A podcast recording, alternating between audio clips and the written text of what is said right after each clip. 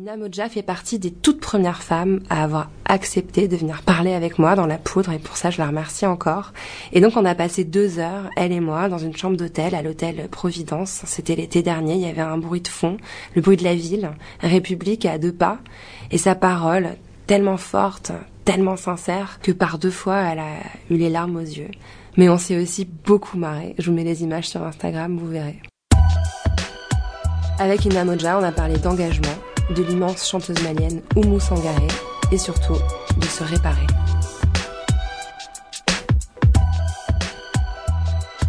Alors Ina, déjà je dois vous avouer quelque chose. En préparant cette émission, j'ai pleuré en vous écoutant chanter. Voilà, je suis un peu à fleur de peau en ce moment, c'est vrai.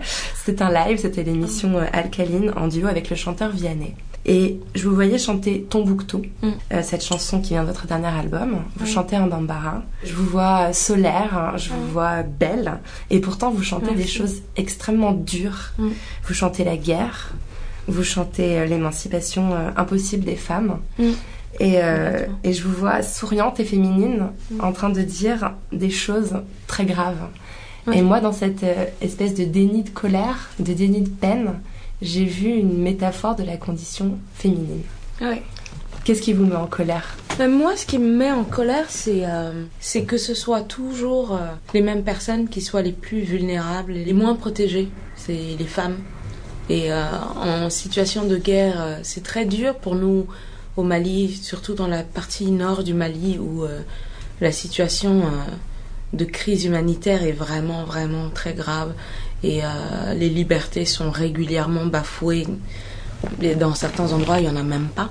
Mais particulièrement des femmes et des petites filles.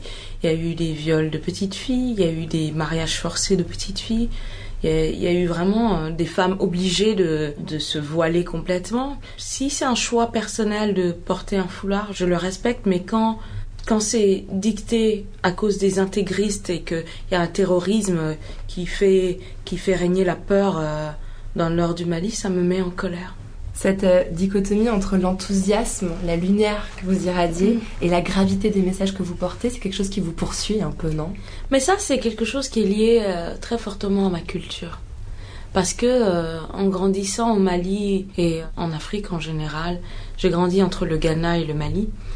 Ma culture, c'est justement ce côté solaire et ce côté souriant est dû à, à ma force de volonté et dans la culture, c'est quelque chose qui est assez partagé. Au lieu de se laisser abattre, il faut se relever en permanence. Il faut en permanence avancer. Euh, on n'a pas le temps, on n'a pas le luxe de se dire je vais lâcher. Parce que j'ai pas le choix en fait. J'ai pas le choix et avancer pour moi, me battre, c'est aussi ça. Euh, me donner le droit d'être heureuse et faire tout pour être heureuse et je me dois ça, je me bats tellement en permanence pour euh, obtenir ce que je veux pour ma vie, pour ma carrière, pour euh, ma vie de femme, etc. Que je mérite, je mérite de, d'être, d'être bien dans mes pompes. Donc vous avez grandi au, Mali et au Ghana. C'était comment grandir là-bas? C'était chouette.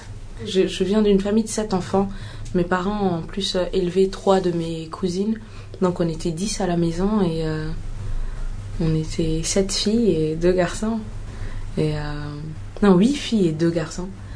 Et, euh, et j'ai appris des, des, uns et des autres comme ça, sans, sans, sans que ça n'enlève rien à, à qui je suis. Mes parents nous ont toujours inculqué le besoin d'être autonome et d'être d'être unique quelque part. On a chacun nos personnalités. Ils nous ont incité à, ne pas forcément se ressembler et assumer qui on était avec euh, le bon comme le mauvais. Donc euh, c'était assez cool. Jusqu'à ce que j'ai 20 ans, je ne comprenais pas ce que ça voulait dire stress. Mais vraiment, honnêtement, je, quand je lisais des magazines féminins, combattre le stress, dans ma tête, je me disais, mais qu'est-ce que c'est ce stress dont on parle Vraiment. À la fac, j'ai compris. C'est quel genre de femme, votre mère? Elle est sage-femme, je crois, c'est ouais, elle était sage